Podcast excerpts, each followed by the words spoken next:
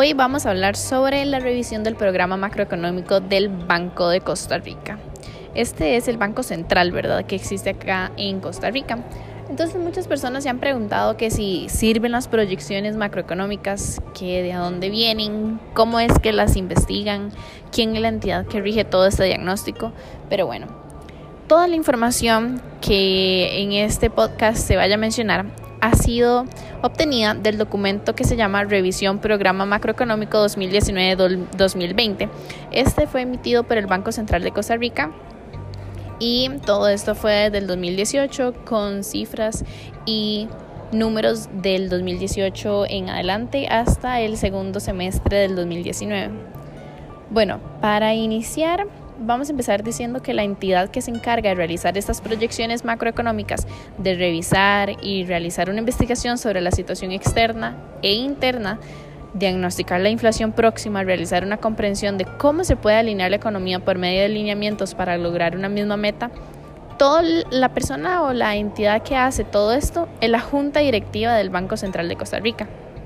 Para esto se debe tomar en cuenta la desaceleración mundial que ha pasado desde el 2018, ya que por esto los principales bancos centrales del mundo han reducido sus tasas de interés para cualquier eventualidad a futura escala.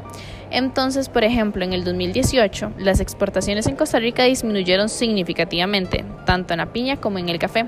Esto ha sido ocasionado mayormente por condiciones climáticas, así que la economía en ese año tuvo variaciones tanto externas como internas, y sus variaciones por la reforma fiscal y el desempleo en Costa Rica también tuvieron su impacto en la economía, porque todo esto está relacionado con la economía, ¿verdad? Ahora, para lograr salir de las afectaciones del 2018, el Banco Central, en su artículo 2 de la ley orgánica, tuvo que pasar de sus medidas de políticas a las condiciones crediticias. Por ejemplo, en el primer semestre del 2019 se disminuyó las tasas de política monetaria, que se conocen como la TPM, para dejarla en 4,5%, al igual que se redujo la tasa de encaje mínimo legal y de reserva de liquidez sobre las obligaciones en moneda nacional del 15% a un 12% se redujeron.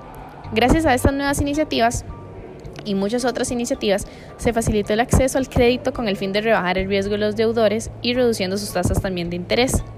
Al realizar esto, se estima que el empleo aumente y que la economía costarricense se recupere y se fortalezca de manera prudente y legal poco a poco. En el mismo año, se comenta que se mantiene y reitera la meta de inflación del 3% más menos un punto porcentual para lograr una inflación baja y estable. Con respecto a lo anteriormente mencionado, la proyección macroeconómica para el PIB es que se ajustó a un 2,2 en el 2019. Esto lo que significa es que va a tener una recuperación moderada a un 2,6% para este año 2020 en el que estamos, ya tomando en cuenta el impuesto de valor agregado. Se estimó también que para abril del 2020 eh, iba a haber una disminución del déficit de cuenta corriente, en la balanza de pagos de 2,4% y 2,5% para el 2019 y el 2020. Con respecto a la inflación, durante el primer semestre del año pasado, o sea, el 2019, se mantuvo baja, incluso más baja del valor meta del Banco Central, y esto fue un 3% más menos un puntaje porcentual, con un valor promedio de 1,5%, y en el segundo cuatrimestre del mismo año retornó a ese rango, que fue de 2,45% interanual en junio. Todos esos datos fueron obtenidos al 17 de julio del 2019, que fue el año pasado, así que son bastante recientes. Sin embargo, puede que existan variaciones en diferentes proyecciones por circunstancias de contexto externo o interno. Ejemplo de estos factores externos que pueden alterar las proyecciones es el caso de Estados Unidos y sus principales socios comerciales como lo es China, ya que han tenido bastantes problemas, bastantes afectaciones y todo esto obviamente va a afectar a Costa Rica porque todo esto genera un crecimiento en la economía mundial.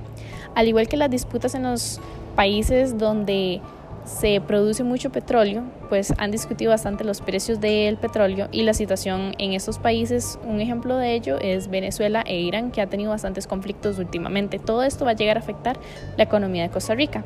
Otro factor externo que tuvo sus efectos negativos en el comercio de Costa Rica y Centroamérica fue la situación política que tuvo Nicaragua desde finales del 2018 a hoy en día todavía se ve afectada la economía de Costa Rica y la economía internacional. En el 2018, el impacto de esta situación en Nicaragua redujo la tasa de crecimiento en la economía de Costa Rica en un 0,2 del punto porcentual. Entonces, A raíz de todo esto, se puede notar que las proyecciones son de gran utilidad para tomar medida de precaución y para saber qué se puede hacer con el fin de siempre tratar de mantener todo en un balance y la economía del país bajo los parámetros establecidos por el Banco Central.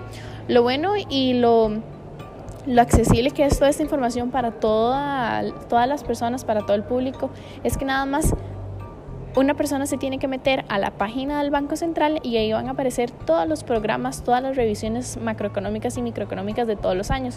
Entonces, para uno estar pendiente de todas las situaciones económicas del Costa Rica, uno puede estar investigando e instruyéndose propiamente.